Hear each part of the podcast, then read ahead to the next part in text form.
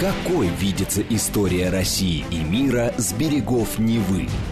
Авторская программа петербургского историка Сергея Виватенко «Виват. История». Самые яркие и самые загадочные страницы прошлого, судьбы людей и империй, великие достижения и потрясения от древних времен до современности. «Виват. История». Программа предназначена для лиц старше 16 лет. Добрый день. Вы слушаете «Радио говорит Москва». В эфире еженедельный выпуск программы «Виват. История». У микрофона я, Александра Ромашова, и петербургский историк Сергей Виватенко. Добрый день. Здравствуйте, Саша. Здравствуйте, дорогие друзья. Напомню, в конце программы у нас историческая викторина, призы для которой предоставляет издательство «Вита Нова». Это книги, великолепно изданные книги о хороших людях. Ну, а тема сегодняшней программы – политическая борьба 20-30-е годы. Ну да, мы поговорим... Внутрипартийная борьба. Внутрипартийная борьба. А, дорогие друзья, ну вот э, один из наших э, слушателей да, попросил меня рассказать про все эти заговоры троцкистские, там, да, уклоны правые, левые и прочее. Ну, давайте поговорим про это. А вообще… После смерти Ленина или вообще это? Ну, конечно, началось немножко раньше. Что-то мы скажем и что было раньше, ну, в принципе, конечно, после смерти Ленина это был апогей борьбы. Вообще, дорогие друзья, ну, практически с момента основания РСДРП а в ее среде началась фракционная борьба, то есть между различными течениями, платформами, уклонами, да, а, ну, самый известный, наверное, на втором съезде партии, уже на втором съезде, на самом деле первом съезде, потому что там был принят программа и устав, партия раскололась на меньшевиков и большевиков. А почему они раскололись? Ну, наверное, все таки в любой интеллигентной среде, да, среди интеллигенции всегда есть, скажем так, борьба за лидерство, кто из них более умный и так далее, тому подобное. И правда, если мы говорим, в чем же главный краеугольный камень различия меньшевиков и большевиков, наверное, в лидере. У большевиков есть Ленин, а у меньшевиков Ленина нет. Там Мартов, Плеханов, потом еще кто-то. Да, люди, которые друг к другу не очень хорошо относились.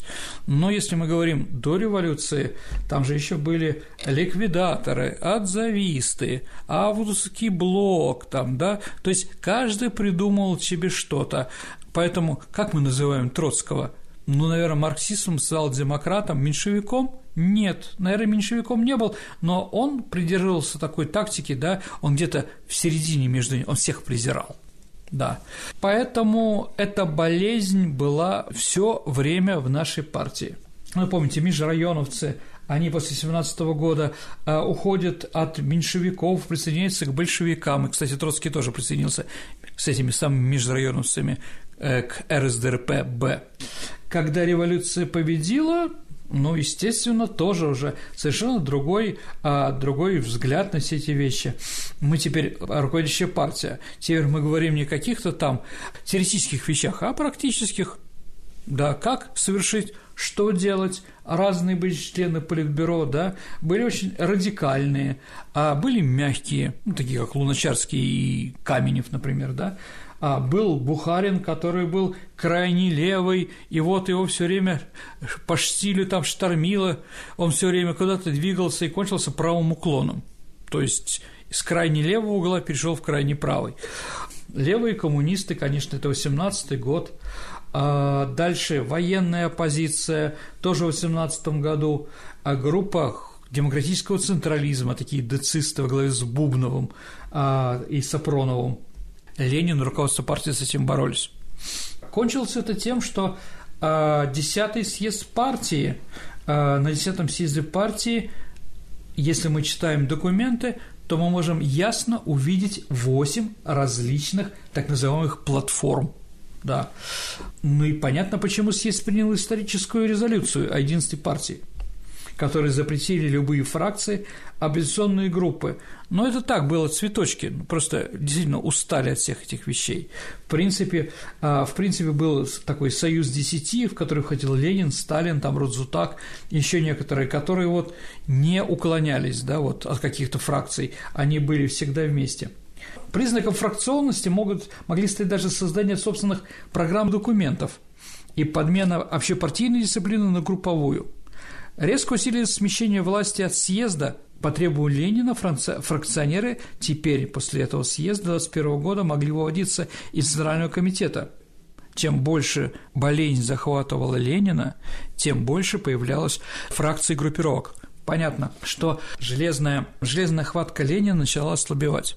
Это было тоже понятно. Ну и вот в 21 году, в 23-м появляется рабочая оппозиция. Туда вошли Шлявников, известный профсоюзный деятель, и Александр Калантай. Ну, про Калантай, я думаю, мы все знаем. Потом было заявление 22. В общем, что надо было что-то менять. И Ленин уже не мог активно этим заниматься. С другой стороны, в 22 году, в общем-то, руководство договорилось, что давайте не вмешивать Ленина во все эти дрязги.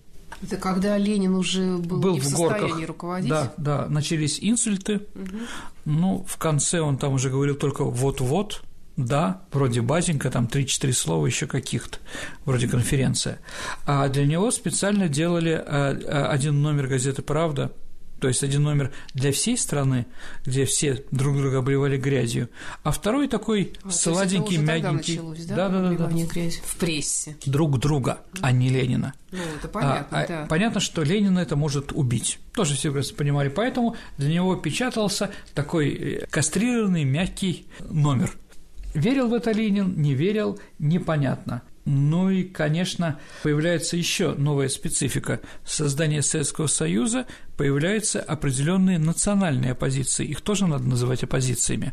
Внутри партии представители каких-то национальностей, каких-то районов или регионов тоже выступают там, ну, не знаю, там Султан Гирей, там, да, это исламский марксизм так называемый а, в Казани. В Грузии было много разных столкновений там Закончилось это как Кабахидзе ударил, ударил Орджоникидзе, Орджоникидзе ударил Кавахидзе, потому что э, Кавахидзе назвал Орджоникидзе сталинским ишаком. Национальная еще оказалась специфика. А, так или иначе, Ленин уже из последних сил написал так называемое письмо к съезду. Это завещание – он написал, потому что у него, видимо, обливалось э, сердце кровью. Он не мог видеть все эти дрязги. Он не видел в этом всю эту глупость, которая происходила внутри партии. А поэтому он как бы сказал, кому я отдаю власть. Саша, кому же он отдал власть? Да он, по-моему, никому, ну, Сталин Ник... в результате. Да никому, ну, это мы, да, мы умные, мы знаем, чем закончил. Никому. Он дал всем характеристики отрицательные. А Троцкий не большевик, Каменев и Зиновьев – предатели. Их предательство в октябре 17 года, думаю, было не случайным, пишет Ленин. Бухарин не марксист, а Сталин – групп, да. И из этой грубости он надо снять с поста генерального секретаря и назначить какой-то другой. Но если проанализировать, Саша, кому он меньше всех покритиковал из тех, кого мы сейчас назвали – ну, опять же, Сталин, Конечно. он к нему неплохо относился. Ну, давайте так, Ленин, в общем-то, к другим тоже неплохо относился, он ценил и Троцкого, а вот любил Бухарина, там, душой, да, Зиновьев был его помощником в эмиграции, то есть это все близкие люди. Сталину, дорогие друзья, а Ленин дал характеристику его характера, а не политических каких-то вещей. Ведь согласимся, что Сталин групп, но он большевик, да? Понимаете, Бухарин не марксист. Как возможно в партии, да, марксистской партии быть не марксистом? Да, а эти еще два предателя политических. Да, а Троцкий э, меньшевик, то есть не большевик. Да. Поэтому вот что нас там говорят, что открылись глаза перед смертью, и он э, пригвозил Сталина, да. С другой стороны, все же люди понимали, прочитали это, прочитали на съезде, ну, отнеслись, послушали и все. А говорить о том, что Сталин это скрывал, тоже неправда. В полном собрании сочинений, которое было Ленина, которые были напечатаны, в последнем томе есть письмо к съезду. Другой вопрос, что Сталин никогда его не рекламировал, что тоже ясно. Но и не скрывал. Так или иначе, у нас члены Политбюро на 21 января 1924 года, когда умер Ленин. Кто же мог возглавить партию? Кто же будет следующим Лениным, да? Кстати, если уж мы говорим, а социал-фашизм, такое словосочетание придумал Зиновьев. про социал-демократов, он же руководил исполнительным комитетом э, Коммунистического интернационала. Это он сделал все возможное, чтобы коммунисты не объединились с социал-демократами в совместной борьбе против фашистов. Троцкизм Зиновьев тоже придумал лозунг, да. А то, что Сталин – это Ленин сегодня, сказал Каменев. То есть у них там было все очень высокие, тонкие отношения. Нельзя говорить, что все ненавидели Сталина или там еще. Они между собой как еще, как тараканы. Итак, кто же там был? Троцкий, да, председатель Ренвоенсовета РВС. Помните, Саша? произведение Гайдара, да? Дальше он был народным комиссаром армии и флота. То есть вся армия была под Троцким. Троцкий создал, Красную армию создал Троцкий, рабоче-крестьянскую Красную армию. С этим никто не спорил. А, Зиновьев – руководитель Ленинградской партийной организации – ну, с 25-24 года у нас Петроград стал Ленинградом, первый секретарь Ленинградского обкома РКПБ, потом ВКПБ, также Зиновьев, как я уже сказал, председатель Коммунистического интернационала. То есть в борьбе за власть, в борьбе за власть он опирается на свою ну, городскую группировку и также на международное коммунистическое движение. Его союзник Каменев. Каменев как э, отдельная личность никогда за власть не боролся. Он был мягким человеком, очень лояльным, но из всех предпочитал Зиновьева. А Каменев был руководителем Москвы, председателем Моссовета, и был первым заместителем председателя народных комиссаров, то есть руководителем одной из отраслей, э, одной из направлений народного хозяйства. То есть группировка Каменев-Зиновьев тоже достаточно известная. А третий, э, кто там еще был? Рыков, председатель Совета народных комиссаров. А Бухарин, идеолог партии, но он при Ленине не был членом Политбюро, но сразу после смерти стал, да, и Томский лидер профсоюзов. Вот, как говорится, эти люди, которые стали бороться за власть. Шесть человек. Можно ли мы сказать, что на 24 год, на год смерти Ленина, кто уже было понятно, кто победит? Нет. А, извините, товарищ Сталин еще. Я забыл, кого же еще не назвал. Сталин а, тоже был членом Политбюро, естественно. А непонятно было, кто победит. А какие у них методы борьбы были тогда? Ну, полемика, интриги, пытались друг друга в чем-то обвинять. Главное в этом борьбе – это кто из них настоящий ленинец. То есть кто действительно настоящий Ленин, кто ближе к Ленину был, да, и все они цитировали Ленина в большом количестве. А другой вопрос, что Ленин был многогранный, в разное время писал разные вещи, и поэтому в полном собрании сочинения, это, Саша, последняя советская ППС, это 54 тома, а вот можно найти взаимоисключающие вещи. То есть он думал так, думал по-другому, поэтому Троцкий – это Ленин гражданской войны – Зиновьев – это Ленин 18-19 года, а Сталин, э, Сталин – это ну, Ленин после гражданской войны, 21-24 год.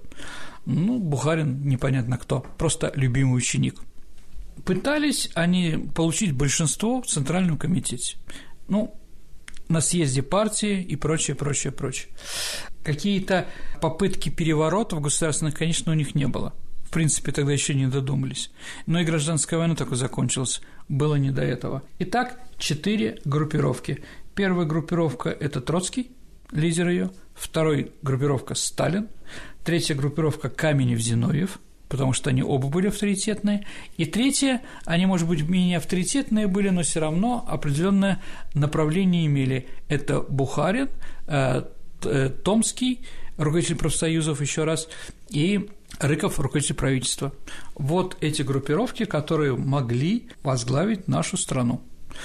А, если мы говорим, наверное, все прекрасно понимали, что самый опасный, самый авторитетный человек, который оставался после Ленина, это был, конечно, Лев Давыдович Троцкий. Поэтому он отдыхал в то время на Кавказе, в Кавказских минеральных водах, когда умер Ленин, и мы не сказали, что Ленин умер. То есть его на похоронах не было.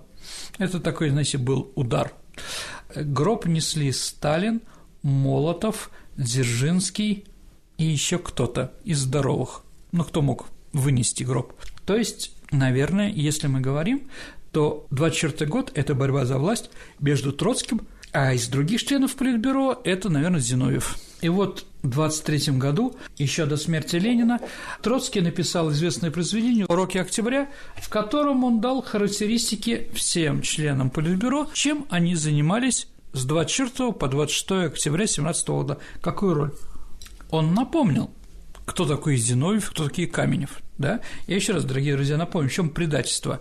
За несколько дней до Октябрьской революции а, в Горьковской газете, э, газете Максима Горького а, было напечатано открытое письмо Зиновию и Каменева. Типа «Мы не согласны с решением большевиков поднять революцию, которую они собираются делать там-то и там-то. Военный переворот нам не нужен». А вот Ленин был просто взбешен. Он считал их предателями. Но после Октябрьской революции он их как бы простил. Ну, не то, что простил. Ленин действительно был умный политический деятель. Он мог где-то э, что-то забыть, мог признать свои ошибки. Для политиков это, конечно, очень такая черта характера признавать свои ошибки. Многие не признают. А вот Ленин мог такой, да, и они, в общем, покаялись Каменев Зиновьевым, и им разрешили вернуться. А вот Сталин напомнил об этом, что долго об этом не говорили, что Зиновьев и Каменев, они предатели. А, и понятно, что борьба, главная борьба была между Зиновьевым и Троцким. Интересно, что оба они евреи, ну, это, да, и из одной Елизаветградской губернии, то есть практически из одного места. А, но друг друга они терпеть не могли. И вот это была борьба, полемика, и товарищ Сталин решил быть арбитром в этих спорах. То есть он сказал, что я как бы разберусь, давайте поговорим с вами. Кончилась борьба тем, что три группировки объединились, Сталин, Бухаринская группировка и Каменев Зиновьев объединились против Троцкого. Троцкий был снят со всех постов своих военных, да, объявлен в левом уклоне. Почему в левом уклоне? Потому что у него такая была еще, знаете, э, такая привычка политическая. А тем хуже, тем лучше. Ну, типа он пишет письмо Ленину и в Политбюро говорит, что военный коммунист себя исчерпал, что надо переходить на какие-то другие а рельсы, да, что-то придумывать другое, более буржуазное. Ему сразу, как ты мог, как ты смеешь, ты там уклонец, предатель. Следующее письмо он уже пишет теорию, в котором он военный коммунизм накручивает до такой степени, да, там, вести эти трудовые отряды, когда насильно людей арестовывали, и они трудились э, в пользу общества, да, кто не работает, тот не ест до ужаса, когда все начинают кричать, что ты, Троцкий, делаешь, я говорю, я выполняю решение Центрального комитета. Вы же тут меня критиковали за будущую, как бы, новую экономическую политику. В общем, он казался левым. Притом у него еще идея первомоментной революции. Первомоментная революция – это революция без конца. Есть у революции начало, нет у революции конца. Он говорил, что революция тогда проигрывает, э, когда она останавливается. То есть э, начинается болото – Поэтому он говорит, все время надо устраивать новые новые революции. Ну, так он называл, да? И говорил, что единственный революционный класс, э, который может существовать, это молодежь. Потому что молодежь еще не обременена, например, там, собственностью, семьей, еще чем-то, поэтому она о чем-то будет думать. То есть э, она об этом думать не будет. Поэтому молодежь, она должна заниматься революцией. Но это было очень популярно, с другой стороны, очень лево. Так или иначе, Троцкий был отправлен в отставку, и у нас осталось три группировки. Я не знаю, как 10 негритят или А и Б сидела на трубе. Что дальше продолжается? А следующим шагом Бухарин и Сталин объединяются против Каменева и Зиновьева они объявляются новой оппозицией, так называемой, и в конце концов их тоже снимают с всех должностей. А потом Каменев Зиновьев вспоминает, да, а Троцкий, когда Зиновьева э, критикует, да, сидит с каменным лицом в политбюро, ни слова не говорит и презрительно на всех смотрит. Ну вот, получили, что хотели. Получили. Абсолютно. И потом Каменев Зиновьев объединяется с Троцким, но их все равно группировка Бухарина и Сталина уничтожает. Именно в этот момент Сталин сказал Бухарину «Мы с тобой Гималаи». Ну, Гималаи, Гималаи самые высокие в политическом плане. Ну, Бухарин был недолго Гималаями, это тоже верно. А, так или иначе. Вообще, а почему Сталин? Почему Сталин такой популярен, Саш? Он же победил, в конце концов. Ну, давайте скажем, да, наверное, потому что он интригант, хитрый человек, там, Да. Ну а почему люди за ним пошли? Какие должности он занимал? Вообще, что мы о нем знаем? А Сталин с 1922 года был генеральным секретарем ЦК Центрального комитета. За что отвечает генеральный секретарь? Он отвечает за партию. То есть не за какие-то вещи, а только партийные и больше ничего. А, то есть, помните сакраментальную фразу «запомни, а кадры лишает все. Это не случайно. Действительно, ему а, удалось э, назначить на некоторые должности своих людей. В конце концов, он получил большинство на съезде партии. Это с одной стороны. С другой стороны, что можем сказать? Зиновьев, э, извините, неудачно провел, неудачно провел мировую революцию. Он и руководил, а как раз 23-24 год был шанс э, сделать переворот в Германии. Там из-за из-за деятельности Франции, из-за выплачивания репараций была жуткая ситуация.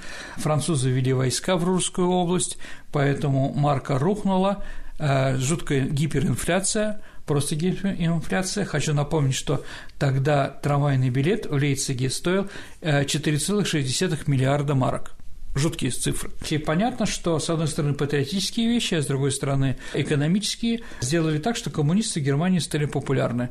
И Зиновий готовил революцию. Неудачно ему не удалось ее там сделать. И это ему припомнили, потому что все ждали, все ждали мировой революции после окончания гражданской войны, а она не наступала. Это как раз Сталин потом придумал эту идею о том, что коммунизм можно построить в отдельно взятой стране, а в России.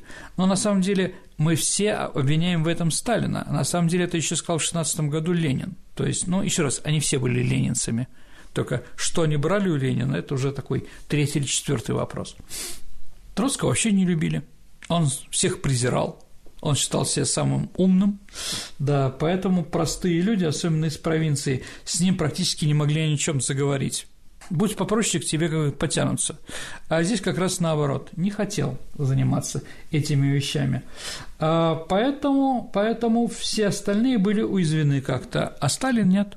Сталин отвечал только партией, и больше ничего. И вот после 27 года, после уничтожения новой оппозиции уже, а там было интересно, они встречались э, на курорте там Северно-Кавказских минеральных вод, э, встретились в какой-то пещере, чтобы оговорить, чтобы их никто не слышал.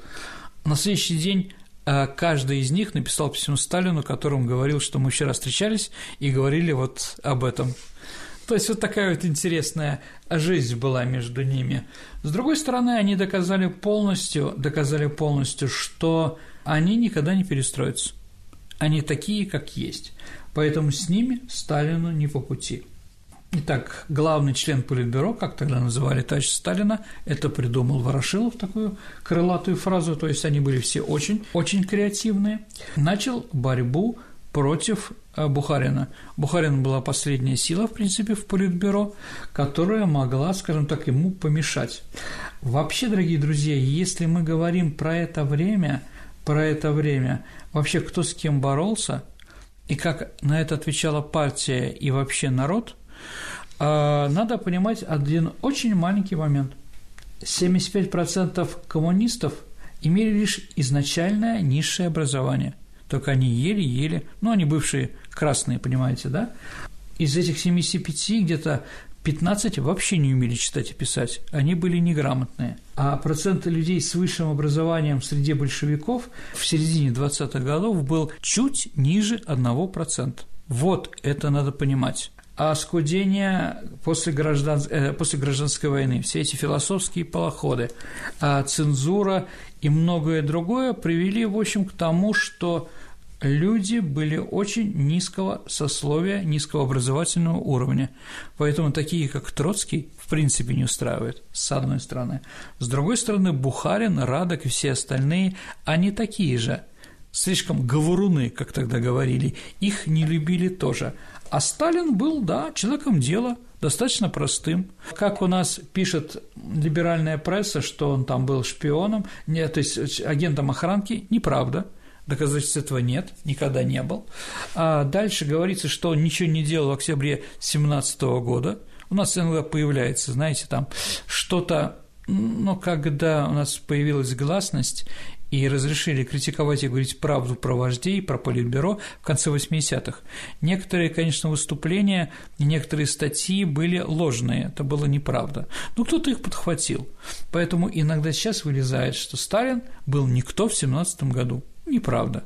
Он был один из четырех самых видных членов Политбюро. Всегда на всех голосованиях он входил в эту четверку. А во время Октябрьской революции он руководил газетой «Правдой», руководил обороной газеты «Правда». То есть, если вы помните, революция началась с попытки юнкеров захватить газету «Рабочий путь». Ну, тогда так называлась «Правда», да? Именно Сталин занимался этой обороной. Он был членом Политбюро и народным комиссаром, в первом правительстве был народным комиссаром по делам национальности. Я предлагаю прерваться на несколько минут. Мы продолжим программу «Виват История» после выпуска новостей и рекламы. Какой видится история России и мира с берегов Невы? Авторская программа петербургского историка Сергея Виватенко «Виват. История». История. Вы слушаете «Радио говорит Москва». В эфире программа «Виват История». По-прежнему в студии Сергей Виватенко, историк, и я, Александра Ромашова. Сегодня мы говорим о внутрипартийной борьбе 20-30-х годов. Продолжаем? Давайте вернемся к нашему повествованию. А почему так получается, что у всех, включая Ленина, Сталина и всех остальных, и Троцкого, у них были не настоящие фамилии? Ну, это революционная это вещь. Это такая была традиция, да, Ну, еще раз. как? С такой... Откуда это пошло вообще? Давайте так. А, клички уголовные тоже были. А почему они происходят? Чтобы полиции было трудно искать людей. Потому что если ты не знаешь, какой человек находится под какой кличкой, да, то есть определить его, потом трудно арестовать. Это затрудняло слежку царской полиции и вообще охранки царской. А вот, поэтому они меняли. Ленин был не только Лениным, но и Карповым там, а Сталин был Чижиковым, тоже интересно, если ему генеральный секретарь Чижиков, я думаю, там смешное. Кто-то имел какие-то другие клички – так или иначе. Ну и Каменев, и Зиновьев – это тоже клички партийные. Ну, потому что паспорта по ним писали именно эти. Ну вот э, на Кавказе, на Кавказе, дорогие друзья, тоже своя специфика. Если мы будем какие-то псевдонимы делать для революционеров, они должны быть твердые, да. Ну, как, да, э, как нужно настоящему борцу с несправедливостью. Поэтому Джугашвили взял кличку Сталин – да, псевдоним Каменев, то есть Лев Розенфельд, он же Розенфельд, а, тоже из Тбилиси, а, взял кличку Каменев, твердый как камень, да, ну, а, например, своего сына такой один из секретарей ЦК Закавказского союза Федеративных социалистических республик назвал Булатом, ну, Булата Куджава, Булат тоже же сталь, да, он тоже из партийной семьи, а вот, э, Булат Шалович. То есть вот такие, почему Ленин стал Лениным, ну, с одной стороны, есть версия, что под этим паспортом он сбежал за границу, что паспорт был на имя Николая Ленина, поэтому он иногда до революции подписывался Н. Ленин. Поэтому Бернард Шоу и Уэльс писали ему «Уважаемый Николай Ленин». Так они считали. Ну да, наверное. С другой стороны, знаешь, что Плеханов, а мы, Саша, сделаем с тобой передачу о Плеханове обязательно, а Плеханов – лидер российской социал-демократии и марксизма, один из основателей марксизма в нашей стране, марксистской партии. У него была кличка Волгин. Волгин Ленин. Ну, а Троцкий почему стал Троцким? Ну, во время нахождения в Одесском Централе там был жандарм по фамилии Троцкий. А, вот, у него была такая специфика, он был умным человеком, пресекал разные вещи, и Лейба Бронштейн, когда ему спросили, на чью фамилию будем писать, так в отместку, э, в отместку этому жандарму, говорит, пишите на фамилию Троцкий. Ну, так поиздевался. Ну, давайте еще поднимем одну проблему. Э, которая вот сейчас у нас немножко нас всплыла в нашем разговоре. Мы еще не закончили с вами политическую борьбу и заговоры, которые были внутри Политбюро, но мы-то с вами знаем, что победил Сталин. А, так вот, думаю, что победа Сталина была еще обусловлена тем, что его, скажем так, люди, которые боролись с ним, они были в основном еврейской национальности. Еще раз, Бранштейн Троцкий, Радомыльский Зиновьев, э, Каменев Розенфельд и другие. Но мы уже говорили, что 75% членов партии были малограмотные, они были простыми русскими крестьянами или украинскими крестьянами или рабочими и прочее, из семей, во всяком случае. Поэтому в то время страна еще не дожила, чтобы руководил нашей страной являлся представитель еврейской национальности. Ну, скажите, а Коба же ведь, Сталин же представитель грузинской национальности, да, кавказец, у нас как бы их тоже не любили. Согласен, но не такой степени. И надо еще понимать, что Сталин был священником, православным священником. Поэтому, да, ну и до революции паспорте не писали национальность, а писали вероисповедание. Поэтому он был православным. Поэтому для многих он был, в общем, той фигурой, за которую можно проголосовать. Ну да, при том, что революция, то, конечно, православие здесь сыграло какую-то роль, получается. Еще раз, они все, конечно, неверующие, вроде бы, да, а с другой стороны, они же ну, детьми были, они же ходили в церковь, они что-то помнили. У них тоже про церковь были какие-то положительные воспоминания. Также и у Сталина. Кстати, тоже он очень любил петь религиозные псалмы разные. Приглашал а, такого известного баса Петрова на ночные посиделки и пели. Думаю, что Маленков тоже подпевал, он сын священника. Маршал Василевский был сыном священника. Еще раз, кем они стали и как они боролись, это второй или третий вопрос. А то, что мы все родом из детства, у них что-то еще осталось, это, это тоже справедливо. Поэтому, увы, какой бы ни был гениальным Троцкий, шансов у него возглавить многонациональное или русское государство были минимальные. В то время это было невозможно. И вот последняя группировка, которая а, бросила, что ли, Сталину перчатку, которая начала с ним бороться, так называемый правый уклон. А в чем различие, давайте так, в чем различие этих группировок в политическом плане, что они предлагали там, да, минимальное, да ничем не предлагали. Притом, извините, Сталин а, выступает против Зиновьева, который выступает за форсированную индустриализацию, да, а Сталин цитирует Ленина, что НЭП – это серьезно надолго. Поэтому за Сталина голосуют, а за форсированную индустриализацию Зиновьев снимает с всех постов. Потом Сталин провел эту форсированную индустриализацию, только под своим именем уже. Или вот Троцкий с этими идеями ГУЛАГом заставить людей бесплатно работать на власть через главное управление лагерей – это же идеи Троцкого. Сталин тоже выступал против, говорил, мы не можем, а потом же смогли – Поэтому на самом деле, что они говорили, что они говорили, это вообще не важно, дорогие друзья. Важно, кто за что голосовал и кто в конце концов победил. Но и знаменитая фраза товарища Сталина а, побеждает не тем, кто за каким большинство голосов, а за тем, кто считает голоса. Она тоже достаточно характерная. Я не собираюсь Сталина критиковать, называть его какие-то плохими, что он там отличался от других. Нет, он ничем практически не отличался от других, поэтому они все хороши, разговора нет. Итак, как раз из-за проблемы коллективизации произошло последнее столкновение в Политбюро. Бухарин хотел продолжение НЭПа. Теперь Сталин выступал за индустриализацию, за форсированную индустриализацию, модернизацию нашей страны. В общем, он победил. То есть с 29 года товарищ Сталин – единоличный лидер нашей партии. Были какие-то еще заговоры внутри партии? Официальных не было. Ну, таких, что вот люди писали в газетах. Нет, все голосовали. Знаете как? 17-й съезд партии в 1934 году съезд победителей. Все голосуют, никакой оппозиции, все тихо, прекрасно, да? Но когда они тайно голосовали, оказывается, большинство получил не Сталин, а получил Киров как наиболее лояльный из всех членов Политбюро.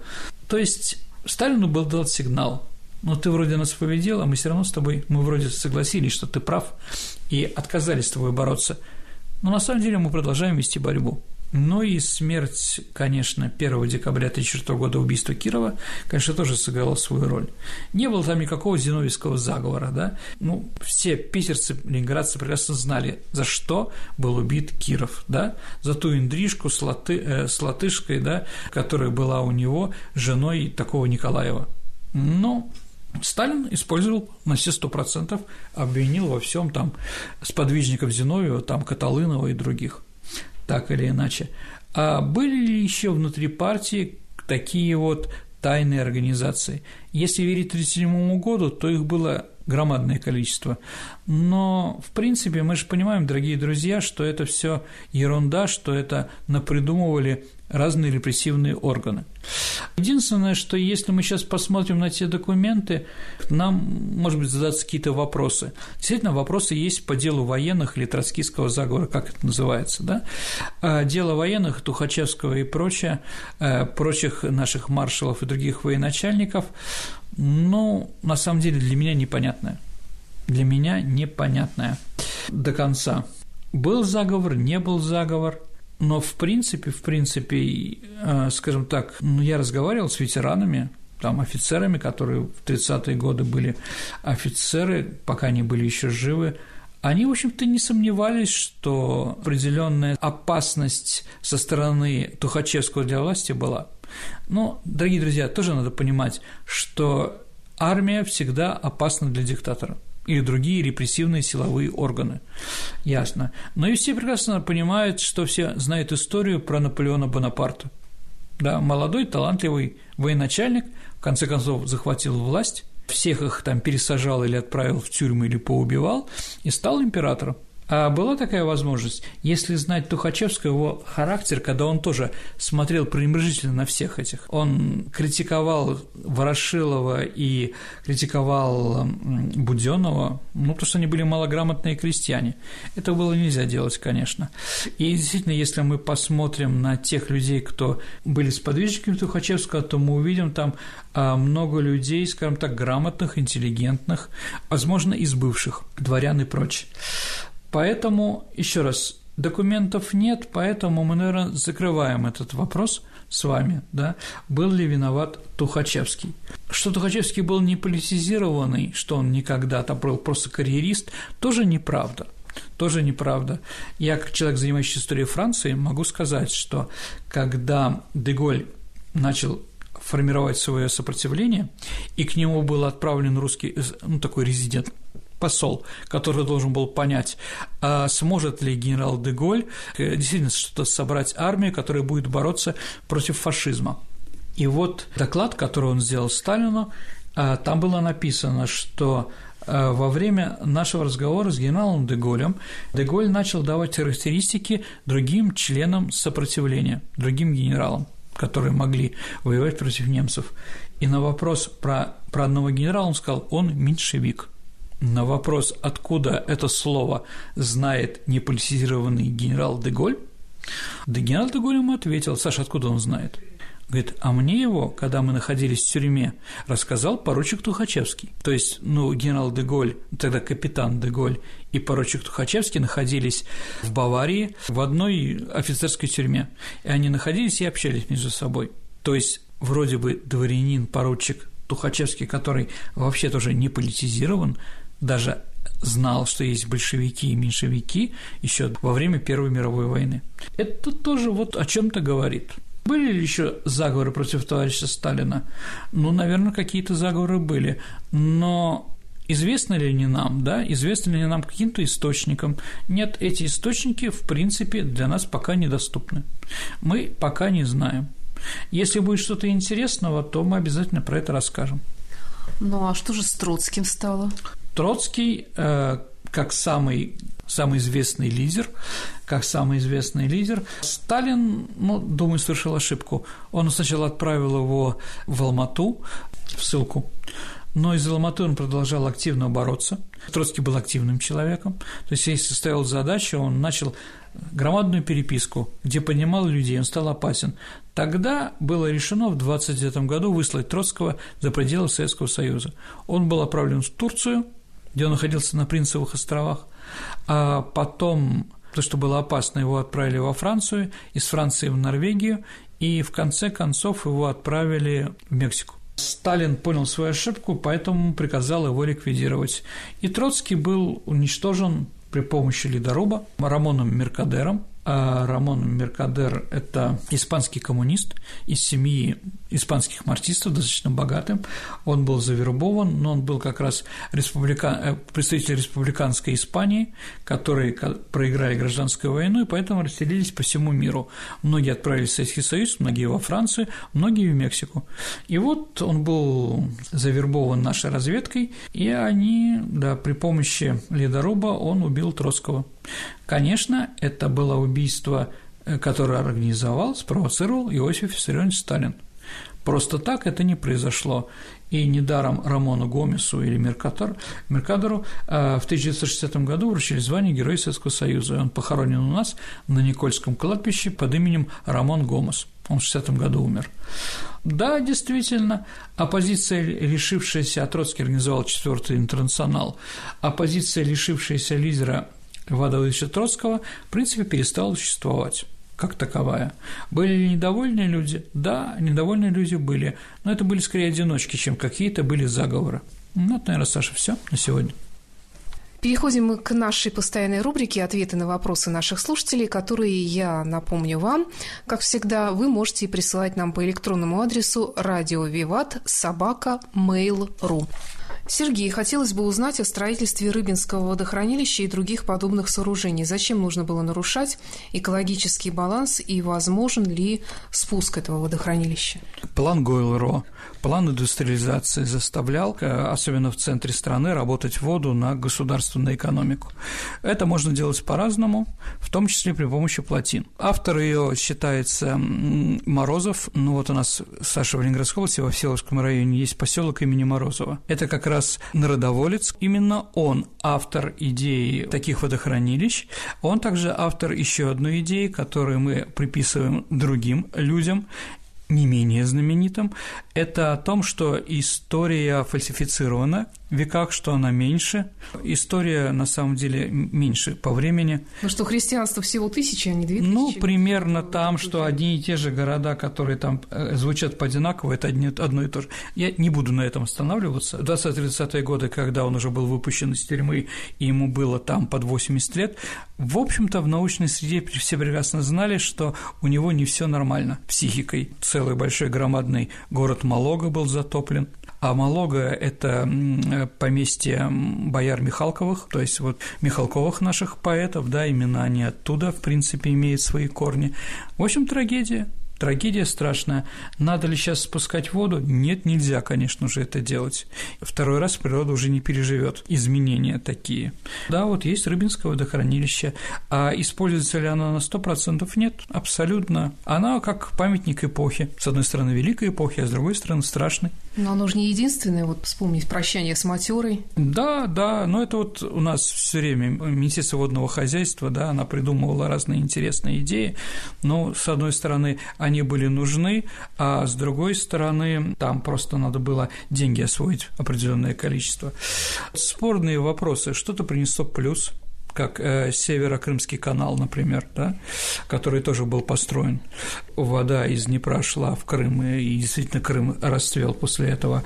А что-то было ужасное, но идеи там, перехода северных рек да, с водой в Среднюю Азию, чтобы они текли в том направлении, это какие-то фантастические вещи, были какие-то реальные вещи. В общем, по-разному, дорогие друзья, по-разному, и поэтому каждое отдельное такое строительство первых пятилеток флагманов надо рассматривать отдельно и давать им характеристику отдельную. Еще раз, я, конечно, историк, я не экономист, я не специалист по водному хозяйству, но меня как гражданина, конечно, пугает все эти вот громадные стройки, которые ни к чему хорошему не привели, к сожалению. Но исчезновение рыбы на Волге тоже, наверное, такое знаковое событие в свое время было. Глеб Антонов, когда появились первые шпионы? И какое время можно назвать расцветом шпионской активности? Расскажите о самом известном шпионе в истории или о самой известной шпионке. Ну, дорогие друзья, шпионы – это такая же древнейшая профессия, как и журналисты, еще кто-то. А я так думаю, всегда, если начинаются какие-то военные действия, всегда происходят разведчики и шпионы. Саша, чем отличается шпион от разведчика? Понятия не имею. Ну, разведчик – это наш, а шпион – это враг. А, да-да-да-да. Конечно. Здесь, наверное, также слово «шпион» голландское.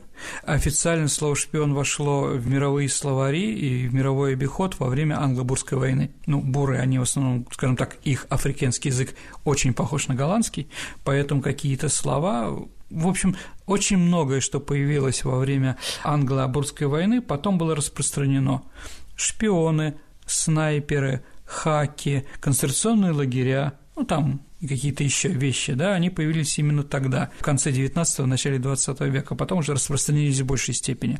А шпионы были всегда. Ну, наверное, Далила являлась резидентом и шпионкой, когда ночью она обескровила, да, решила сил мобильности, да, главное, боевую единицу евреев Самсона, отрезав ему волосы. Я думаю, тоже это такой диверсионный факт и шаг такой, да. А всегда они были кто самые известные разведчики? Хороший вопрос. Наверное, дорогие друзья, самый известный разведчик тот, кто нам неизвестен. Угу. То есть он так внедрился, столько сделал и умер героем другой стороны, всеми уважаемым, там, да, пройдут пионеры, салют ему. А он на самом деле не Иван Иванович, а Фридрих фон Гегенгейм какой-нибудь, вот, которого направили, а потом страна рухнула, вот он и продолжает. Ну, я шучу немножко. Ну, самые известные разведчики, ну, разведчица, вы правильно ждете от меня, это Матахари наверное, а Зули Голландка. Скажем, дорогие друзья, что тот фильм, который здесь показали, он далек, наверное, от, э, ну, тут телесериал был про нее, далек от настоящей Матахари. Ну, а если мы говорим о наших разведчиках, то, конечно, Абель или Фишер его на, на самом деле фамилия была, Абель – это его был друг, и он умер э, в середине 50-х годов, и чтобы дать нашей разведке импульс, сообщить, что он остается жив и э, не работает на иностранцев, да, он назвал себя Абелем, потому что всем было понятно, кто такой Абель. Только такой мог придумать только Фишер. Да, он был великий, сто процентов. Еще раз, кого как считать? Если мы говорим о разведчиках-шпионах, то есть человек другой национальности, другого гражданства, заброшенный в другую страну, да, это, наверное, разведчик и шпион.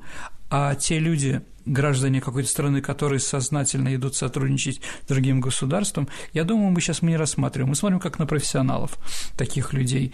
Их было много, они были разные, но и они продолжают свою тихую, незаметную службу, наверняка.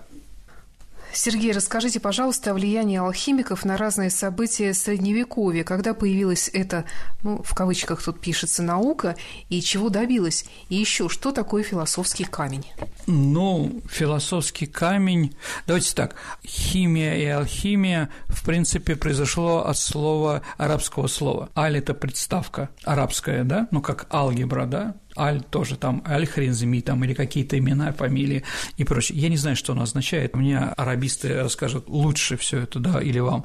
Так или иначе, в принципе, сначала это была одна наука широкая, потом одна ушла в науку уже настоящую, что можно проверить и прочее, а алхимики – люди, которые пытались методом каких-то не только химических реакций, но и методом волшебства определенного добиться чего-то нового. Главное, что пытались добиться алхимики, это, конечно, производство философского камня.